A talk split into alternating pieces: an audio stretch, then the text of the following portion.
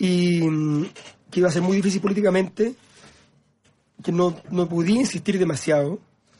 Y luego vino el caso Catrillanca, que yo creo que desactivó al gobierno en términos de, de capacidad de, de, de, llevar la agenda a temas importantes, como que se dieron cuenta que los temas importantes se, te, se pueden transformar en un gran problema de un día para otro. Basta un evento, un incidente y se, se complica. Entonces, frente a eso, el gobierno tomó la decisión de fragmentar, parcelar, tener una dimensión de cosas que no duelan, otras que duelan, y yo creo que el, objetivo del presidente Piñera es que tres o cuatro proyectos grandes, las contrarreformas, por decirlo así, se hagan.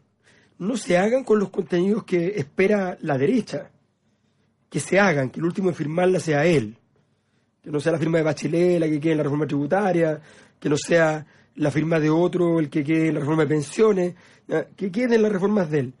Yo creo que va a estar disponible a entregar de todo, o sea, Va a decir, bueno, ya, y de hecho eso es lo que están leyendo los empresarios, que están medio, medio molestos. O sea, dicen, bueno, pero ¿para qué vamos a hacer una reforma tributaria si vamos a quedar igual o peor? O sea, no, porque me dan la integración, pero me quitan por otro lado. Entonces prefiero, para eso, no me lo toquen. Claro. O, o, la otra reforma que ni siquiera llegó a, llegó, llegó a puerto, ¿no? Que era, que era de esto de, de que se, fueran expulsados.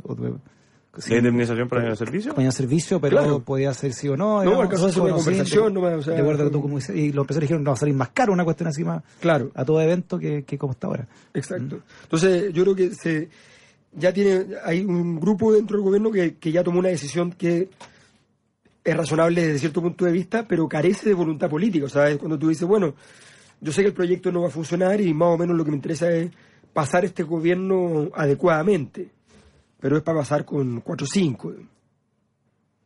Además, ya cumple un año el gobierno, ¿no? Ya tendría que estar demostrando qué, qué, qué cosas las este cosas. el año clave.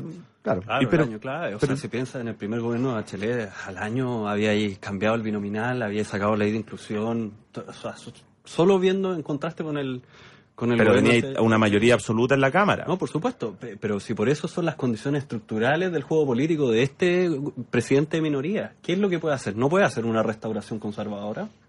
a lo más puede negociar algunos aspectos y precisamente va a empezar a ceder cosas. Fíjate que hay proyectos que, que se anuncian y no ingresan. Todavía estamos esperando la famosa reforma constitucional en materia de pueblos indígenas. ¿Ah? Todavía no se ha hecho la consulta indígena que además es obligación internacional. Y el, y el proyecto de control de identidad preventiva a menores de edad todavía se sigue postergando. El ministro Chadwick ya dijo en dos, tres semanas, eso ya salió por la prensa, porque precisamente tienen un problema estructural de cómo conducir esta agenda política en aspectos parciales, coyunturales, etcétera. Y eso significa que su legado está comprometido. Bueno, porque no funcionó. De hecho, la semana siguiente se pone a hablar de reinserción. Claro.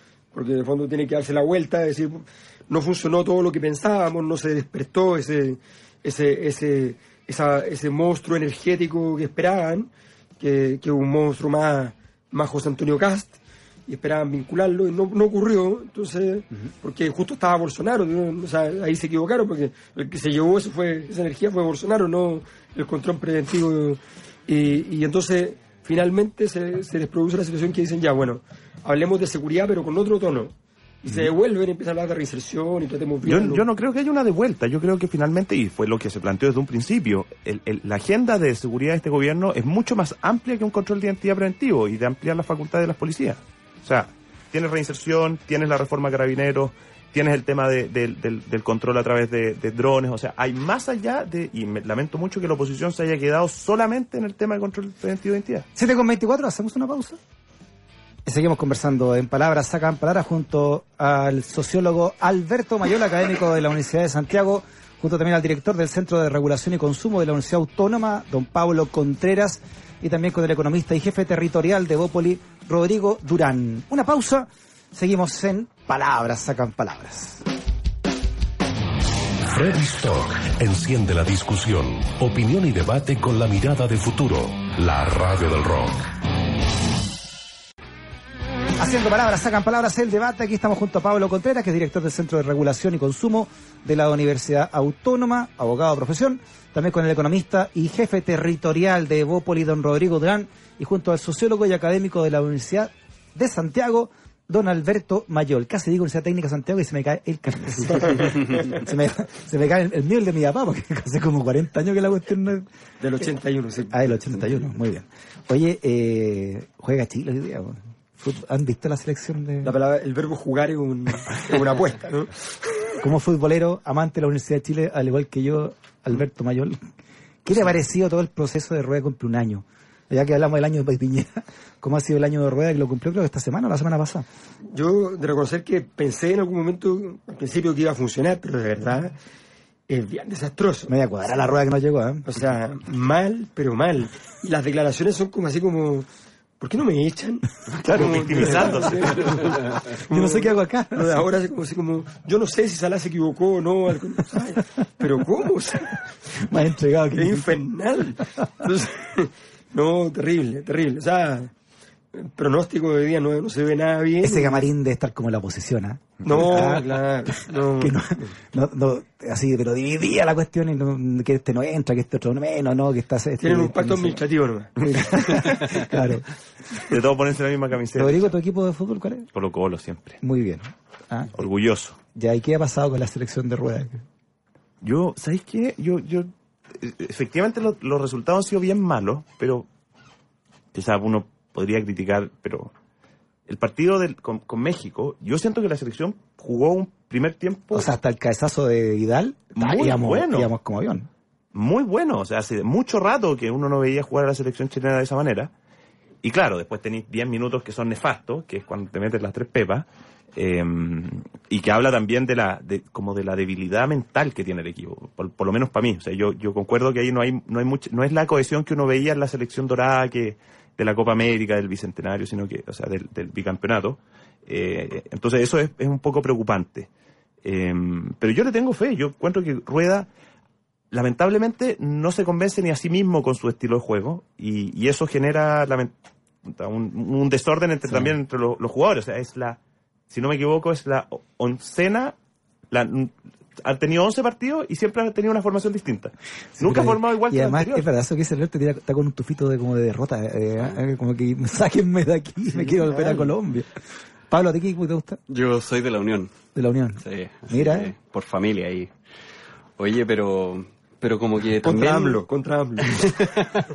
pero como que uno era eh, siempre uno le da una oportunidad y, y- y se ilusiona también un poco yo yo creo que, que, que todos estábamos esperando que, que por lo menos después de, de un rato se echara para adelante y se, se viera algo que se pudiese formar a futuro si uno incluso perdona algunas algunas derrotas en los amistosos pero pero efectivamente lo que lo que produce este director técnico es que parece que nos ordena hacia adentro parece que de adentro lo pautean y que todo lo que tenemos son las discusiones sobre Marcelo Díaz, Vargas y, y todo lo que podemos, digamos, eh, tomar la decisión nosotros por el director técnico, mientras que no hay un Sí. planteamiento de parte del director técnico que nos diga, mira, esta es la apuesta, vamos a tratar de, de conducir el equipo hacia allá y los recambios van a ser en esta línea y eso es lo que no se observa. Sí, y tampoco se observa una como una armonía dentro del, del equipo. Y eso se nota en la cancha, esa cuestión. No, sí, o sea, pero además tú decís, o sea, si Chile, si está Marcelo, Marcelo Díaz con Naranjo, con Vidal, tiene un mediocampo que es difícil competir en, en- en- en el continente. ¿Qué puede haber hecho Marcelo Díaz tan Mm. grave? eh, Para que la cosa esté... Entonces tú Que decís, lo tengan cortado. para que lo tengan cortado. Alexis Sánchez con, con, con Vargas, ¿se entienden? Yo la otra vez me puse a revisar los goles de Vargas todos por la selección. No sé, el 80% de las asistencias son de Alexis. O sea, se, se leen bien. Son duplas que te funcionan. Entonces tú dices, pero ¿para qué se enreda? O sea, obviamente, a menos que tenga una certeza y tiene un cabro chico que está destellando y, y ya lo vamos a poner y que funcione, qué sé yo. Pero todo lo que le pasa es muy típico de los equipos que están poco sólidos, o sea, así un rato bien. De hecho, yo creo que lo que va a pasar hoy día es lo peor que puede pasar. Probablemente Chile gane. Y está, Esto queda le dé ínfulas para la, para la Copa América. De acuerdo un Y ratito. en la Copa América, claro, y en Copa América es un desastre y qué sé yo. Pero ya son cosas ya de, de- Porque ya nadie tiene fe tampoco. O sea, no. no si si, si lo- los equipos normalmente que les va bien parten sus ciclos perdiendo. Pero no perdiendo todo el rato, perdiendo dos, tres partidos. Y de ahí para adelante ya agarran temple y empiezan a, a ganar. Pero eso de jugar bien la, 30 minutos y que de repente te agarren mal parado y te hagan tres, igual es de equipo chico. Sí, claro. se te quita. Oye, el otro que está en- complicado son los argentinos. Viste que el, antes de perder con, Vene- con Venezuela. Con Venezuela. po, ¿hace cuánto en, en nuestra época de Sabito Linto, con Carcuro, uno que creció con ellos. ¿Cuándo Venezuela le iba a ganar a Argentina? Y la ganó, ¿cuánto? 3-1 le ganó, ¿no? Con Sí, Messi le había 3-1 hecho fue. toda una oda a Messi que había realizado la, la AFA, la Asociación de Fútbol Argentino. Ah, que tenemos a Messi, que como la mezcla de todas las cosas buenas que le ha pasado a Argentina, ya a Messi, a Messi. 3-1, compadre. Pero ese man nunca ha jugado con esa camiseta, nunca se le Qué raro el caso de ese gallo, que no, siente, rarísimo. no siente la camiseta. No. Bueno, si no vive desde los... Como de los 10, 14 años, ¿no? Ya, ¿no? entonces- Pero es raro 14 lo que le pasa. Es raro lo que le pasa a ese gallo, a Messi. weón. Y por más que los argentinos lo tratan de, ah, de, ya ven Messi, la cuestión, le ha renunciado como 10 veces a la selección. Pero es desarraigado total. la cuestión. Claro. No tiene arraigo con la camiseta. ¿eh? Es como el meme, ¿ah? Ese meme mirando para abajo y que Alexis lo mira. Como que lo mira de Como- reojo. Como eso lo, eh, lo describe perfectamente. No, y lo más lindo que se ha el penal con Chile. Eso ya lo mal, yo, qué, qué manera de... Yo creo que la vez que estaba más feliz mi vida, una de las veces ha sido esa. Porque más encima se le va al Gil el penal. O sea, ganamos por penales y a él se le va el penal. Y después, esa fue la primera o la segunda, no me acuerdo. Esa fue la primera. La primera vez. Y más de- ah, y después Sánchez le hace la... Y la- además la- Alessia además la Sí. pica, o sea, ya... No, todo bien. Qué gusto- nos ha dado gusto esta selección, ¿eh? Nos ha dado harto gusto. Sí, bueno. Seríamos no, se le chaqueteros decir sin la... sí. No, no se les puede decir Sí. nada de todas las alegrías que nos ha dado. Sí. Sí, la cuestión es que terminen bien nomás, po. Que no terminen Con dignidad, que le. Claro. Claro. Con dignidad. Que no, te- que no termines grupo como- al menos de la Copa América, una cosa así. No, que no termines con la nueva mayoría, po. que terminen dignos. Oye, y lo otro que les quería comentar tiene que ver con fútbol, pero también con realidad. Fíjate que, no sé si vieron ayer, ah, pero jugó eh, en la Universidad de Conce, jugó un partido pendiente con, y parece que quiere Anto- Antofagasta, allá en, en Concepción. Y al terminar el partido, el jugador de, la- de Nicolás Maturana, de la U de Conce, Sí. lo están entrevistando, la típica entrevista ahí en el CD, eh, del, del, del CDF, y él dice, quiero mandarle un saludo al gobierno, que ojalá no le cobre los medidores a la gente pobre de Chile porque no tienen dinero para hacerlo. Y recibió todo tipo de elogio en redes sociales, este jugador por haber dicho esto, ¿ah? en ese contexto, y lo retó el encargado de fútbol de la Universidad de Conce, el señor Mario Rodríguez, que es presidente de la rama de fútbol de la Universidad de Conce, dijo, dijo que Rodríguez dice que nosotros respetamos la opinión del jugador. Eso sí, nos parece que no es el momento adecuado, dice, se ha armado todo revuelo mediático y eso no es bueno ni para él ni para los jugadores.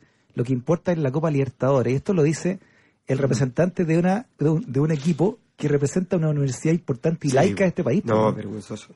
No, pero ¿sabes lo que pasa? Es que ese es un gran tema. O sea, ha pasado en todo el mundo, ah, esto no solo en Chile, la sociedad anónima, no, no, esto en todo el mundo, de que a, a los deportistas de elite, muy exitosos, con grandes sueldos, les tienen prohibido por completo, bueno, la FIFA lo, lo puso como una legislación interna, no se puede hacer referencias políticas en las camisetas, no se puede hacer referencia política en las declaraciones, no se puede hacer ninguna referencia política, de hecho lo podrían sancionar. Entonces, esto es ridículo, es como, no, queremos líderes de opinión que no tengan opinión. Entonces, una cosa terrible, yo encuentro que, que es bien lamentable, y lo que tú dices, o sea, la, la Universidad de Concepción, no tengo ninguna duda, además, porque conozco perfectamente a quienes están en este momento a cargo de la universidad, no tengo ninguna duda de que como universidad no tiene ningún problema. El- lo que sí es cierto, y esto lo lamento, es que efectivamente cuando vayan a contratar eventualmente por otra vez, porque él ya jugó en la U y en el Colo, ya, si lo quieren contratar en la U, el Colo, Católica, lo van a pensar dos veces o tres veces y pueden discriminarlo por haber tenido una opinión política. Ahora, nosotros ustedes vieron, lo conversamos con Marcelo, ayer o anteayer se, se viralizó todos los equipos argentinos, ¿ah? el domingo fue, todo el equipo argentino subió a redes, a la vez, ¿no? Sí. un escudo de su, de su equipo respectivo, Boca, Vélez, eh, River, todo, lo, todo, todo, diciendo nunca más. O sea, que, Sí, que por no- la dictadura. que- por la dictadura, que esto no se vuelve a repetir. La misma le- leyenda, todas, pero todas las cuentas de Twitter la subieron a la vez de los, de los equipos de fútbol argentino. Ah. Igual este llamado a atención recuerda a uno, no sé, pues cuando estaba en la mesa y te decían, en la mesa no se habla de política ni de religión. ¿ah? ¿Se acuerdan de ese capítulo de los 80?